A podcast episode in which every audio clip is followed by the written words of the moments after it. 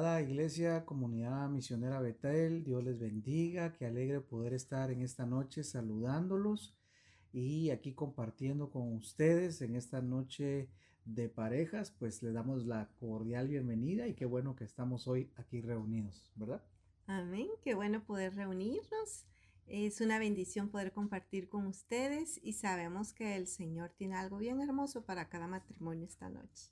Así es, definitivamente. Y bueno, empecemos con una palabra de oración y entramos ya de lleno con el mensaje de esta noche. Padre, muchas gracias en esta noche por la oportunidad que nos das de compartir con tu iglesia, comunidad misionera Betel.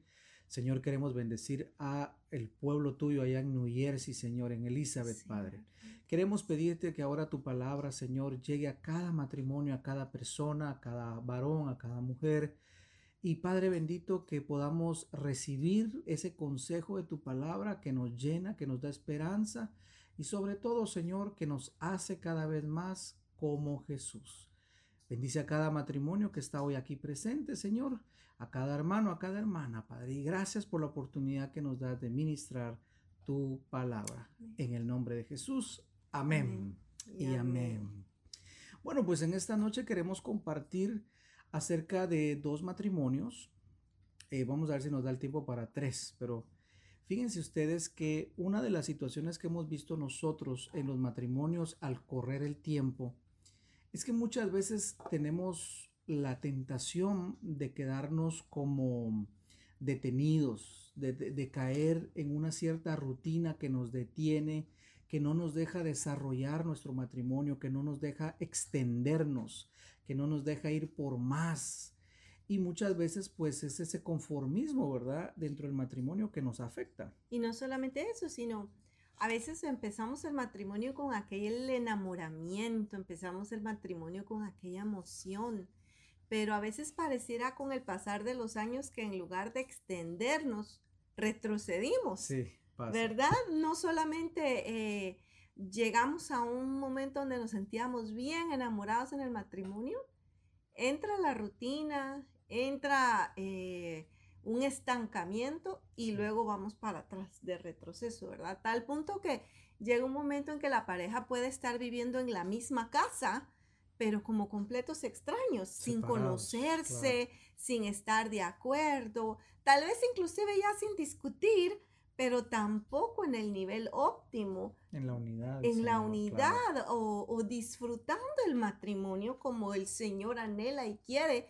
Eh, y los planes originales de Él fueron para el matrimonio. Es triste ver esto, fíjate, porque muchas veces ha, llegado la idea de, bueno, eh, mientras los niños crecen, estamos juntos. Aunque tú y yo ya no estamos en nada eh, de acuerdo, tú con tu vida, yo con la mía, pero bueno, por los niños vamos a hacer un sacrificio, pero cuando cumplan 10 años, cuando cumplan 15, tú por tu lado, yo por mi lado, nos divorciamos, ya los niños van a estar eh, más creciditos y bueno, se acabó. O no solamente eso, a veces no ese es el pensamiento, pero a veces como que ya la relación entre la pareja como que ya falleció y entonces somos... a somos pareja para llevar el sustento a la... Sí, pero somos pareja para llevar el sustento a la casa, somos pareja para pagar un mortgage, una renta, somos pareja para sacar adelante a nuestros hijos, pero no hay ya esa relación, ya no existe. Y entonces luego los hijos se van a la universidad, crecen y nos quedamos como con ese vacío de, bueno, ¿y ahora qué, verdad? ¿Qué va a pasar si, si ya nosotros nos desconectamos? Porque en lugar de que hubo una unidad como que pusimos tan nuestro objetivo en la vida se trató en pagar un mortgage, pagar una renta, sacar adelante a unos hijos o no estar solos en la vida. O no estar solos, pero realmente no se alcanza el óptimo de Dios para el matrimonio. Así es. Y este año el Señor nos ha hablado mucho acerca, bueno, nos ha marcado este tiempo que es el año de la extensión, de que tenemos que extendernos y fíjate qué lindo porque esa palabra extenderse significa abrir brecha. Uno de los significados que tiene es abrir brecha donde ha habido un muro, abrir brecha donde nos hemos detenido, abrir brecha en aquello que nos ha, ha tenido ah, estancados. Y por eso es tan importante que en esta noche realmente como matrimonio nos extendamos, que abramos brecha en medio de ese muro de separación, de división, eh, como bien lo decías tú, ¿verdad? Tal vez ese muro que, que donde ya no, aparentemente ya no hay amor, ¿verdad? Sino que solo estamos eh, porque necesitamos estar juntos, pero ya entre nosotros ya no está ese óptimo de Dios. Y eso es lo que en esta noche nosotros queremos hablarte a través de la palabra, que necesitamos extendernos, necesitamos abrir brecha, necesitamos romper esos muros realmente que han estado limitando nuestro matrimonio por años, porque no podemos dejar que nuestro matrimonio simple y sencillamente se enfríe y vivir el día a día porque pues ni modo, tocó un día más, un día más. No, esa no es la voluntad de Dios para los matrimonios. La voluntad de Dios para los matrimonios es que aprendamos a vivir en bendición. De hecho, tú sabes muy bien de que un día Jesús va a volver por su iglesia y nos llevará para que allá nos casemos con Él. O sea, mira qué hermoso. Por eso es que imagínate cuánta gente que alguien que no sepa de, la palabra y diga, bueno, pero si va a haber un matrimonio allá, ay, a mí me ha ido tan mal en mi matrimonio, ¿para qué voy a estar yo eternamente casado allá con Jesús? Ahora, ese no es el óptimo de Dios. El Señor tiene algo especial para mostrarnos y en esta noche, pues vamos a, a ir de lleno para que lo podamos ver. Sí, y fíjate que añadiendo un poquito a lo que hablabas, ¿verdad? Eh, a veces vamos a ver a la luz de la escritura cómo podemos vencer ese estancamiento por medio de estos ejemplos que vamos a ver, pero a veces nosotros tenemos que entender que nuestro matrimonio necesita una extensión, que nos necesitamos extender al siguiente nivel, que no nos podemos quedar estancados, porque a veces la gente dice, no, estamos bien, estamos bien. Pero no estamos en el óptimo de Dios. Exactamente. Entonces, pues, que hoy puedas tú recibir esa palabra que el Señor trae para tu vida, para tu matrimonio, pero que la recibas no con una mentalidad de, no, esto no es para mí. No, yo creo que todos necesitamos extendernos. Si, por ejemplo, dice la Biblia, el que está limpio, limpiese más. Entonces quizás tú digas, yo sí lo necesito, estoy mal. Gloria a Dios, recíbelo. Pero quizás tú estés pensando, no, nosotros estamos bien pues te quiero decir algo, podrías estar mejor y la palabra de Dios siempre nos va a servir para subir de nivel y estar aún mejor en un óptimo de Dios. Así es. Porque el Señor lo que quiere es que nuestro matrimonio sea un matrimonio maduro, no un matrimonio eh, de nada más de rutina, un matrimonio de amargura, de tristeza, un matrimonio de bueno, ni modo, mi peor es nada, ¿verdad? No, el Señor no quiere eso. El Señor lo que quiere es que aprendamos a disfrutar nuestro matrimonio, pero obviamente para poder extendernos y disfrutar nuestro matrimonio, tiene que llegar la madurez. Tenemos que crecer como matrimonios. Y vamos a ir a la palabra del Señor en el primer libro de Samuel, capítulo número 25, versículo número 2 en adelante te queremos leer la historia de este matrimonio que me parece, bueno, nos pareció muy interesante podértelo compartir. Dice así la palabra del Señor. Eh, primer libro de Samuel 25.2. Y en Mahón había un hombre que tenía su hacienda en Carmel, el cual era muy rico y tenía tres mil ovejas y mil cabras. Y aconteció que estaba esquilando sus ovejas en Carmel. Y aquel varón se llamaba Nabal, y su mujer Abigail, era aquella mujer de buen entendimiento y de hermosa apariencia, pero el hombre era duro y de malas obras y era del linaje de Caleb. Mira qué tremendo porque aquí tenemos un matrimonio que aparentemente ah, le iba muy bien, tenían buen dinero, dice la palabra que tenían eh, pues su hacienda y el monte de Carmel viene de un monte que significa fructífero. Y ahora mira esto qué tremendo, ¿verdad? Porque económicamente en un matrimonio nos puede estar yendo bien. Puede ser que tengamos una gran hacienda, que, tengamos, que, que ya tengamos nuestra casa, que ya la estemos pagando, como decías tú, el mortgage, o a lo mejor ya la terminaste de pagar. Y bueno, tú puedas decir, bueno, mira, en el banco yo tengo alrededor de ya mis 10 mil, 15 mil, 100 mil, un millón de dólares, y tengo siervos, y tengo mis negocios, y tengo esto. Y, y aparentemente, ¿verdad? Eh, nos esté yendo bien económicamente. Sin embargo, este matrimonio, yo quiero decirte que a pesar que estaba cargado en bienes materiales, era un matrimonio que realmente no andaba bien y era un matrimonio que estaba sufriendo mucho. Mira que nos hace bien la diferencia cómo era cada uno de los cónyuges. Mientras uno de ellos, que era la mujer, Abigail, Dice la Biblia que era de buen entendimiento y era hermosa en apariencia. Entonces, mira, era una mujer con entendimiento y con hermosura. Qué lindo, ¿verdad? Una mujer completa por dentro y por fuera, una mujer muy linda. Por el otro lado, vemos cómo es el otro cónyuge y el otro cónyuge dice que era duro y de malas obras. Entonces, mira qué tremendo, porque eso no quiere decir que todos los hombres van a ser malos y todas las mujeres son buenas. Puede ser viceversa. Puede ser viceversa, exactamente. Pero la situación está en que uno de los cónyuges, eh, había una desigualdad entre ellos y uno de los cónyuges estaba trayendo dureza, estaba trayendo dolor, estaba trayendo al matrimonio eh, tal vez a la relación matrimonial estaba trayendo dolor. Porque cuando hay una persona que es amable, dulce, tierna, eh, comprensiva, pero el cónyuge no lo es, sino es alguien duro, es alguien terco, y pues como vamos a ver cómo era este hombre, entonces lo que sucede es que en el matrimonio comienza a haber mucha fricción y mucho dolor, mucha destrucción, mucho sufrimiento, que yo me imagino que era lo que le pasaba a esta pobre mujer. Ahora bien, mira que puede ser al revés.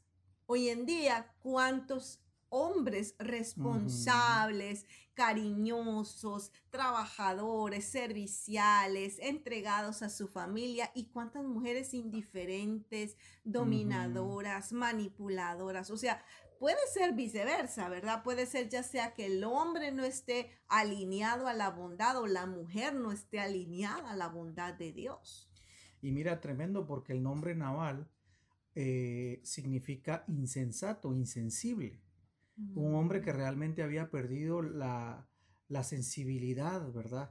Entonces puede ser que una de las limitantes en nuestro matrimonio es que nos volvamos insensatos. Y claro, esta, esta persona, este Naval, lo, su único enfoque era la riqueza, era el bien natural, era el bien, eh, los bienes naturales, los bienes materiales, perdón. Y puede ser que eh, sí, ¿verdad? Cuando uno viene a Estados Unidos, el punto era el famoso sueño americano y que queremos prosperar económicamente y que tengamos propiedades y que tengamos esto y que tengamos lo otro. Y no está mal que tengamos esos deseos, pero el problema es cuando nuestro enfoque está en eso eh, material y empezamos a ser insensibles con nuestro cónyuge.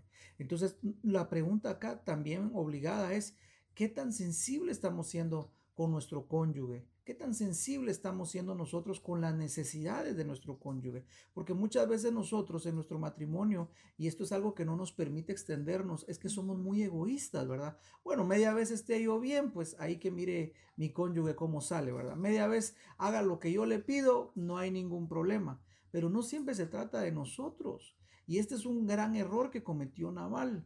Y una de, esas situaciones es que, fíjate qué tremendo, porque mientras estuvo eh, casada con, eh, Abigail con Naval, Naval, nunca pudieron tener un hijo. Es una hija. Eso nos habla de que el matrimonio no pudo fructificar. No hubo fruto. No hubo fruto. A pesar de que estuvieron mucho tiempo unidos. Y a pesar de que aparentemente o materialmente tenían de todo, porque dice que tenían bienes materiales, sirvientes, eh, posesiones, pero no tenían hijos. Entonces, ¿Cuántas veces en nuestro matrimonio estamos enfocados en otra cosa, pero en sí nuestra relación matrimonial no está siendo fructífera, no está dando el fruto que Dios quiere que demos? Y algo muy importante, ¿verdad? Eh, que volvemos, volviendo, siguiendo sobre este punto, es que definitivamente, si ya no había, si nunca pudieron fructificar ellos eh, teniendo un hijo, puede ser que tal vez tú digas, bueno, pastor, pero yo sí tengo mis hijos. Bueno, pero la pregunta acá es, eh, ¿será que nosotros, eh, ellos están viendo, nuestros hijos están viendo el amor en nosotros? Como para que ellos digan, yo quiero realmente estar ahí. ¿O será que nuestros hijos dirán, bueno, yo nunca me voy a casar porque vi lo que pasó con papá y mamá y lo que menos quiero yo es casarme y lo que yo menos quiero es eh, comprometerme? O sea, esto es muy importante que nosotros lo, veamos porque ciertamente esto que pasó entre Naval y Abigail nos marca la pauta de cómo realmente eh, nosotros podemos terminar si no nos da, terminar si no nos damos cuenta de esa insensibilidad que hay en nuestro matrimonio y cómo muchas veces podemos tener hijos, pero como que si no los tuviéramos. Porque esto, esto es lo que representa la palabra. Ciertamente ellos no los tuvieron y tú y yo los podemos tener, pero si entre nosotros hemos perdido la sensibilidad, menos la vamos a tener con nuestros hijos. O vamos a crear hijos sin, sin sensibilidad. Insensibles, así Destinados al fracaso matrimonial en un futuro debido a lo que vieron en nosotros, en nuestra relación. Así es.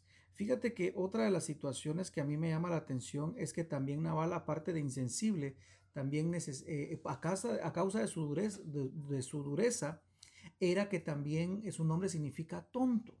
Y mm. cómo llega un momento de crisis donde a David, si has leído tú la historia, te recordarás que David quería que él le pagara un favor. Los pastores de David, los siervos de David estaban defendiendo a los pastores de Naval. Y llegó un momento donde eh, David, les dijo, miren, Naval nos debe un, buen favor, nosotros le cuidamos a, sus, a los, a, los pastores, y bueno, ahora estamos necesitando de comida y que él nos lo que nos que él que ahora nos dé de su de, de, su provisión, pues él tiene bastante, él es un hombre rico y él envía a sus siervos. Y bueno, Naval lo que hace es darle la espalda, Naval dice yo no reconozco a David, él es un fugitivo. Y bueno, el, el asunto es que David agarra camino para ir a matar a Naval. Sí, porque mira qué tremendo lo que Naval hace, habiendo recibido tanto favor, porque no es que David estuviera cobrando Ah, por sus servicios, ¿verdad? Sino David, por mucho tiempo, él había velado y guardado hasta cierto punto por el bienestar de Naval.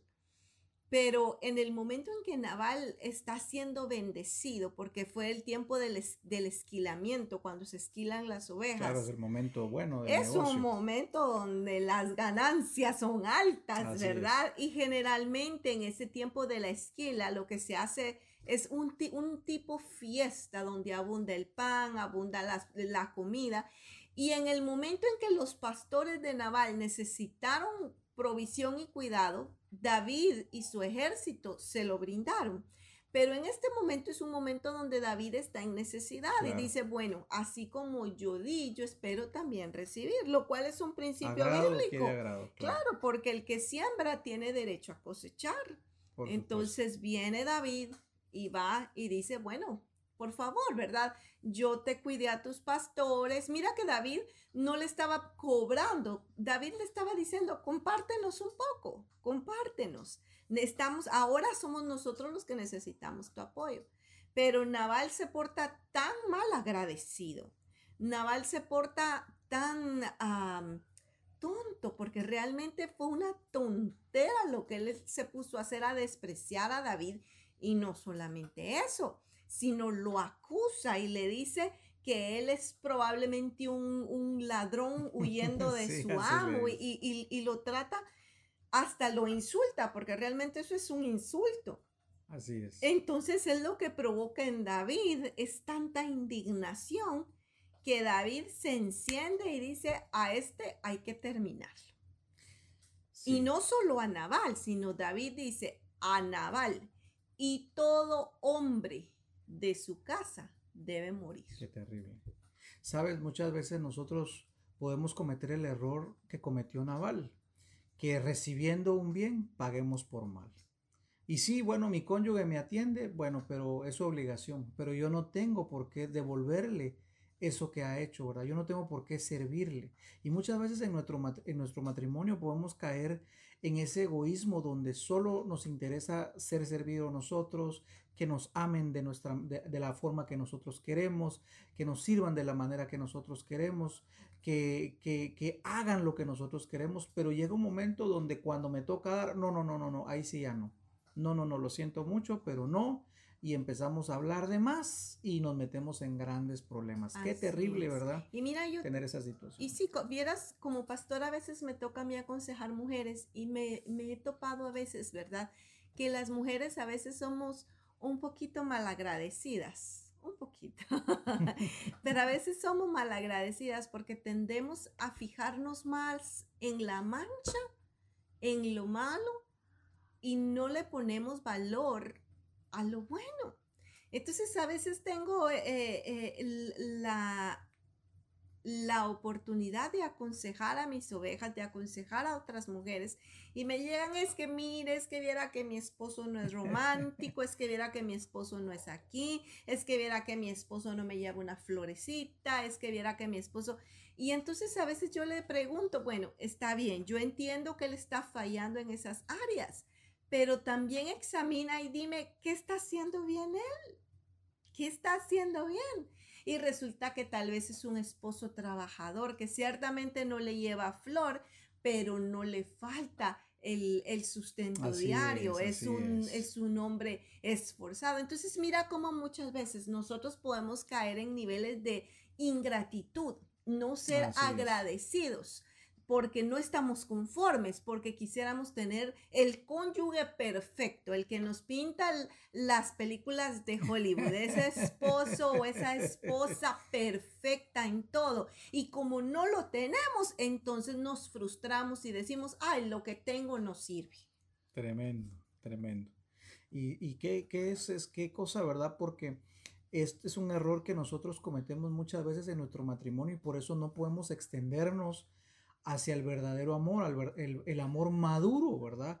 Porque muchas veces estamos solo enfocados en lo que se hace mal, solo enfocados en lo que no me gustó, solo enfocados en lo que a mí no me agradó. Y este es un error que realmente terminó matando a Naval.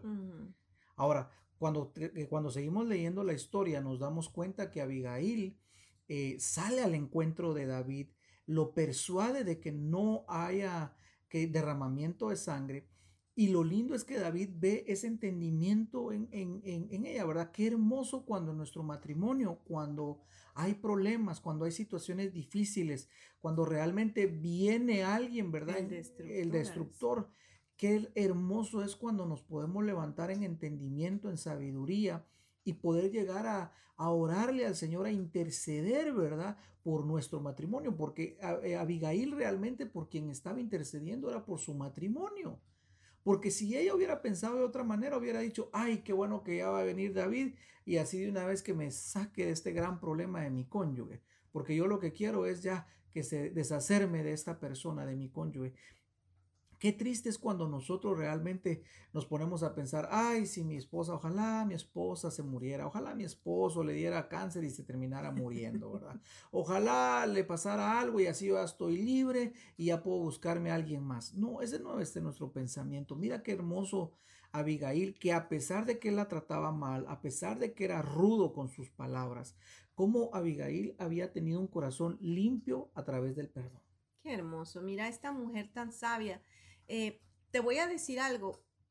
La sabiduría de Abigail es algo que todos deberíamos de anhelar en nuestro matrimonio, tanto hombres como mujeres.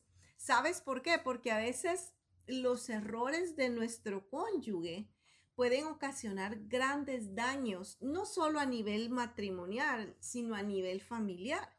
Fíjate que por el error de Naval, David había propuesto en su corazón ir y matar no solamente a Naval, sino a todo, hombre de la casa de Naval.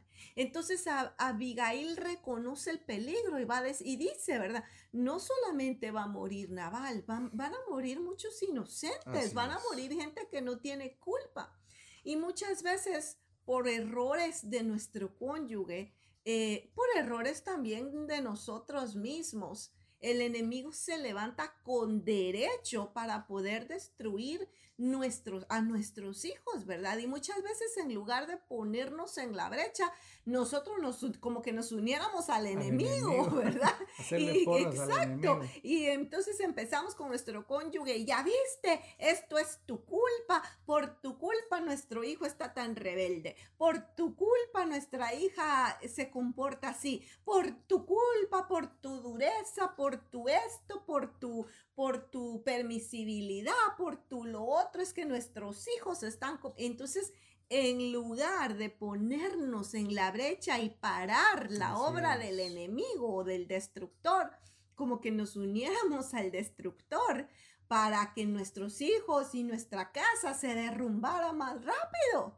Y, pero mira que esta mujer tan sabia, porque ella supo que en ese momento inocentes iban a sufrir, no solamente Naval, sino inocentes. Y ahí es donde ella dice, tengo que hacer algo al respecto. Y se dio cuenta que su esposo, dice la Biblia, que estaba bien borracho. Así es. Porque como era tiempo de esquilamiento, era, la, eh, era una fiesta lo que había ahí adentro, había abundancia de vino y el esposo estaba bien borracho. Entonces ella entra y se da cuenta y dice, yo no voy a poder arreglar nada si hablo con él. Es mejor que yo haga algo al respecto. Y entonces viene ella y se esfuerza, porque mira, si tú lees la historia, lo cual yo te aconsejo, ¿verdad? Aquí lo dice, si quieres eh, lo leo rápido. Primer libro de Samuel 25, 36. Y Abigail volvió a Nabal, y he aquí que él tenía banquete en su casa, como banquete de rey. Y el corazón de Nabal estaba alegre y estaba completamente ebrio, por lo cual ella no declaró cosa alguna hasta el día siguiente. Entonces mira qué tremendo porque esta mujer se dio cuenta, este está ebrio, no va a entender lo que está pasando y dice la Biblia, mm, si tú lo lees más arribito, yo te aconsejo, ahorita por tiempo no vamos a poder leer toda la historia, pero eh, yo te aconsejo que lo leas más despacito, ¿verdad? Con tu pareja y puedan eh, aprender bien de esta historia, primera de Samuel 25. Pero dice la Biblia que cuando ella se da cuenta de lo que está pasando, corre rápido a la cocina y empieza a preparar, empieza a preparar carnes, empieza a preparar, eh, me imagino yo, ¿verdad? Arroz, pan, todo lo que pudo llevar. Y mira qué lindo porque esta era una mujer que tenía muchos sirvientes a su cargo, porque era, eran, eran con muchos recursos económicos. Tenía muchos siervos. Ella pudo haber dado la orden y decir, a ver, preparen y hagan, pero y no. Y lleven, pero no esta mujer, ella se esforzó, ella se metió al ruedo, ¿verdad? Ella se arremangó y dijo, tengo que hacerlo yo y lo voy a hacer. Y ella se mete, empieza a preparar alimentos, empieza a preparar y agarra varias, varias, burritos, caballos, y los llena de comida y de esto, y se va con, con, un grupo de siervos, pero mira qué lindo, ella va.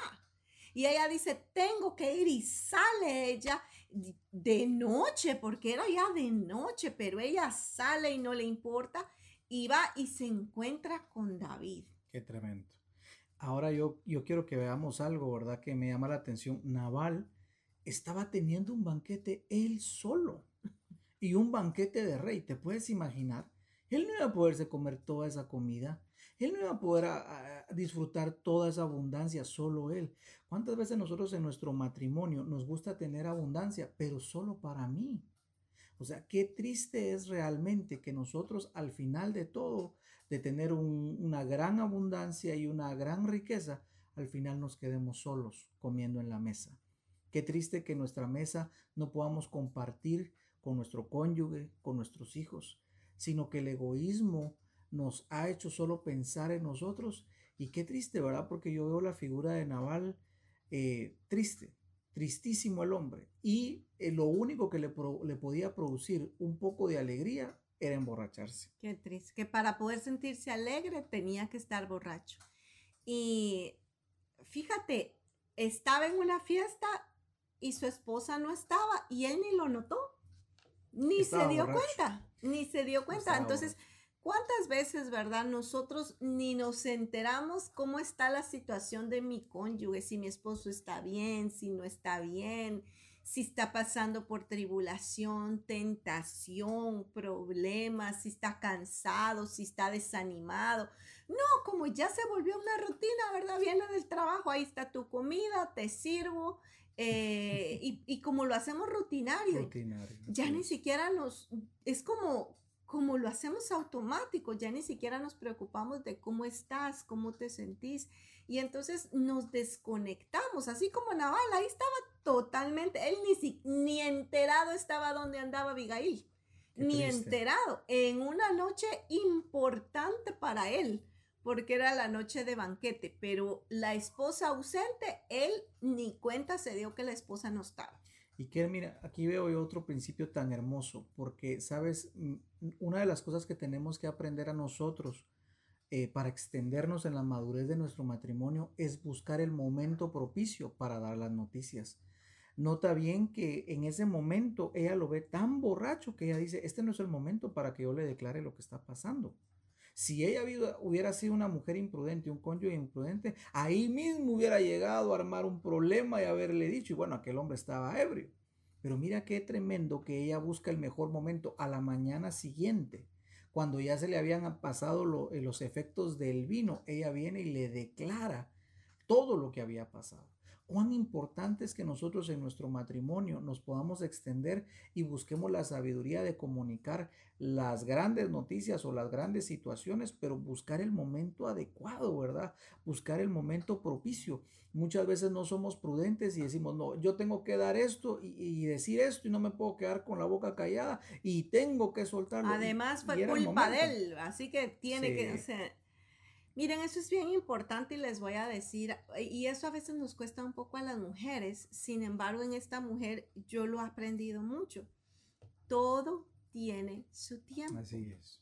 Entonces hay tiempos en que hay que hablar cosas, pero hay tiempos en que es mejor callarlas.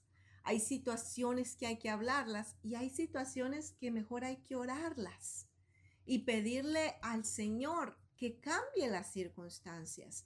Entonces, tú tienes que entender, ¿verdad? Que no todo lo que grites, hables y expongas va a hacer que la situación cambie. Que se resuelva. Exactamente, porque a veces nosotras como mujeres que creemos que hablando y exponiendo y explicando vamos a lograr un cambio en el corazón de nuestros esposos.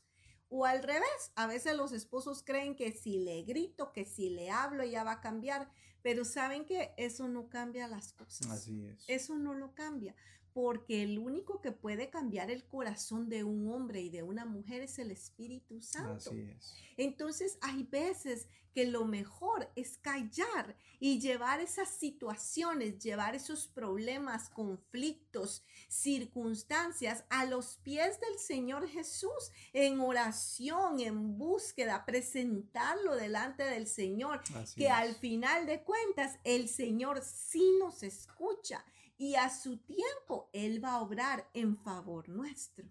Por eso es que es muy importante que nosotros sepamos cuándo debemos de orar, cuándo es ah, de orar, de, hablar, de, callar. cuándo es el, momento propicio para hacerlo.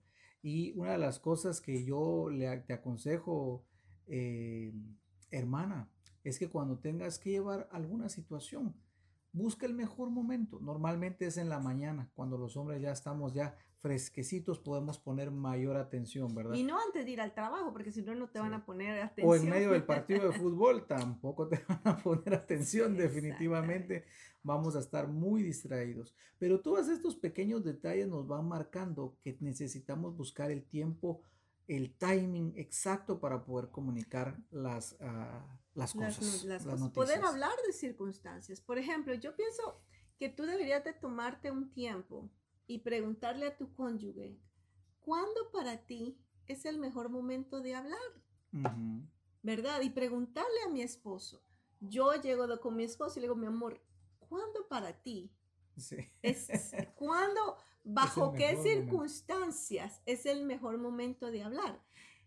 ¿Te recuerdas? Yo me, me, río porque me recuerdo hace mucho tiempo estaba ministra, estábamos ministrando una pareja, un matrimonio, y la esposa se quejaba y decía, es que él no me pone atención, él no me pone atención y no hay comunicación, él rompe la atención. Y él eh, eh, y, yo le digo, ¿y por qué, no, por qué no, no, no pueden hablar? Es que él se queda dormido. Y yo le digo, ¿pero a qué hora le hablas? A la una de la mañana, me decía. Es que a veces no puedo dormir por los problemas y entonces ahí a medianoche cuando no concilio el sueño yo me pongo a hablar y el pobrecito se levantaba de madrugada a trabajar, imagínense usted. Muy difícil así, muy difícil creo que tú tienes, si, si tienes asuntos que necesitan ser hablados, que tú le hables a tu cónyuge y le digas, ¿cuándo es un buen tiempo para ti para hablar? Así es. Entonces probablemente tu cónyuge te diga, bueno, mira, a tal hora, pero primero quiero comer, Porque imagínate, ¿verdad? Tú lo estás esperando del trabajo y el pobrecito llega cansado, con hambre, de tal vez hasta de mal humor porque no le fue bien en el trabajo y tú lo estás esperando ahí para solucionar, no se va a solucionar nada.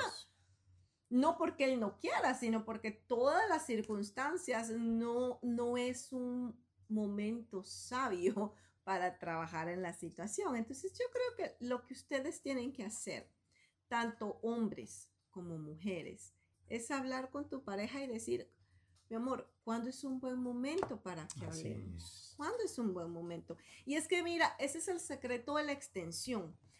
El secreto de la extensión es el querer lograr más de, la, de lo que yo ya tengo.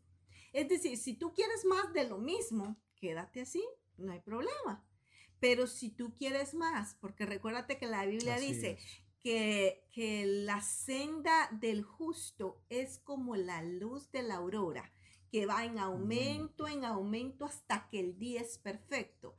Es decir, lo que Dios espera de tu matrimonio es que sea como la luz de la aurora, que vaya de aumento en aumento. Así es. Ese es el objetivo de Dios para tu matrimonio. Matrimonios perfectos, perdónenme, pero no los hay.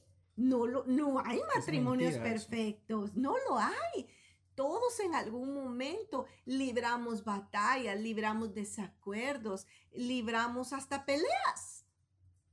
Eso no está mal. Lo malo es que nos querramos conformar y quedarnos en un nivel de así somos y así seguiremos. Entonces, el secreto de la extensión es querer cada vez ser mejor para poder lograr esa senda del justo que va en aumento y en aumento hasta que el día es perfecto. Entonces, el problema número uno de Naval es que Naval decía, yo soy así, así me conociste y así te aguantas porque yo soy así. y así me voy a morir. Y así, literalmente así, se, murió. Y entonces, ¿cuántas veces, verdad? Nuestro, no, es, llegamos con nuestros cónyuges y decimos, no, yo soy así, aguantate porque yo soy así. Y tal vez nuestro cónyuge pidiéndonos un cambio, tal vez nuestro cónyuge necesitando un cambio en nosotros, pero nosotros, no, yo soy así. Así soy, ¿verdad? Así nací y así me moriré y así nadie me va a cambiar y, y a mi manera y no sé qué más, ¿verdad? Pero eh, si nosotros tomamos esa actitud, nuestro matrimonio no se va a poder extender. No nos vamos a poder extender. Por último, quiero darte un último consejo. Queremos darte un último consejo que nosotros podemos ver en este matrimonio. Y es cómo Naval se embriagó. Sabes también que es otra situación que impide la extensión de los matrimonios, los vicios. Probablemente tú estés lidiando con el, con, el vicio, ¿verdad? Del alcohol. Tal vez a lo mejor tú digas, bueno, eso no, no me viene acá. Bueno, pero sabes, también hay otros vicios que hoy podemos ver que definitivamente están dañando tanto el matrimonio. El vicio de la pornografía, el vicio del adulterio, el vicio de la ira, el vicio de los golpes, el vicio del orgullo, de la violencia, de la soberbia, el, el vicio del engaño, de la apariencia. ¿Sabes qué? Una de las cosas que nosotros tenemos que sacar de nuestro matrimonio para que nos podamos extender es romper los vicios. Rompemos los vicios.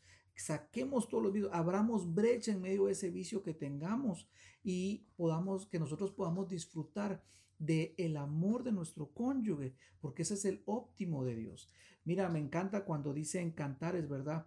Oh, si él me besara con los besos de su boca, porque mejores son tus amores que el vino.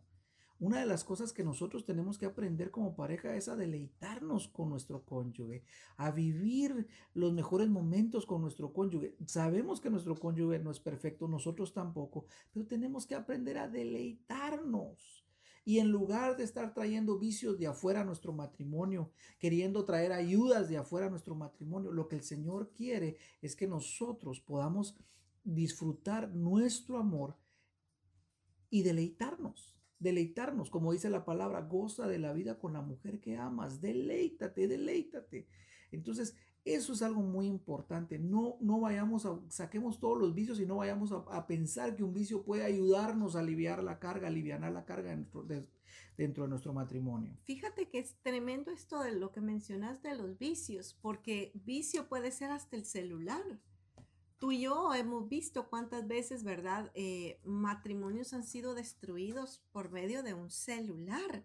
¿Por qué? Redes sociales. Exactamente, porque fueron tentados por medio de Facebook, fueron tentados por medio de Instagram, de Snapchat, eh, hasta, TikTok. ¿verdad? Eh, a través de, de, de ah, WhatsApp.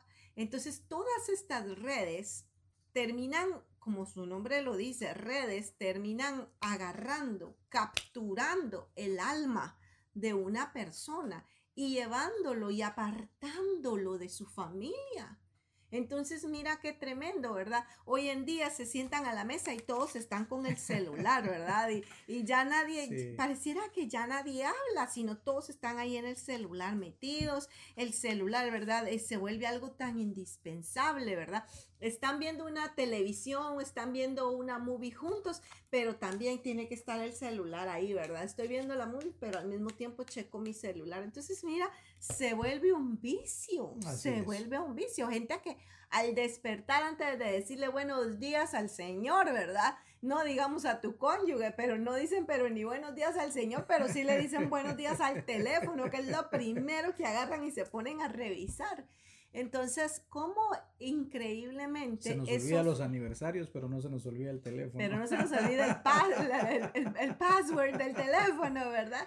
Entonces, mira qué tremendo, porque esos vicios hoy de la tecnología nos pueden llegar a desprendernos, olvidarnos. Y sí, estamos dentro del mismo techo, pero totalmente alejados de nuestro cónyuge, de nuestros hijos, de nuestra familia, de nuestra misma casa. Así, Así que esperamos que estos, todos estos consejos que nos ha dado la palabra del Señor podamos ponerlos en práctica. Ese es nuestro deseo. Que todo, que este capítulo que hemos leído en primer libro de Samuel, capítulo 25, pueda ayudarte a poner eh, en práctica estos, estos consejos y sobre todo que puedas extenderte en este tiempo, que no te limites al conformismo, que no te limites a la rutina en tu matrimonio, sino que vayas por más, que rompas brecha en medio de todo lo que te ha limitado, que rompas brecha en medio de todo lo que ha sido un muro, que rompas brecha en todo lo que ha, dejó las secuelas del pasado para mal, que puedas romper brecha y te puedas extender con tu matrimonio y que puedas sobre todo disfrutarlo, disfrutarlo y crecer y madurar en tu matrimonio. No importa cuántos años tengas de casado, si tienes seis meses, si tienes un año, si tienes cinco años, 25 años, 50 años, 60 años. Mira, la palabra del Señor es clara. Tenemos que seguirnos extendiendo hasta que lleguemos a la madurez. Amén, amén, amén. Que el Señor te bendiga. Te amamos, te mandamos un abrazo desde acá.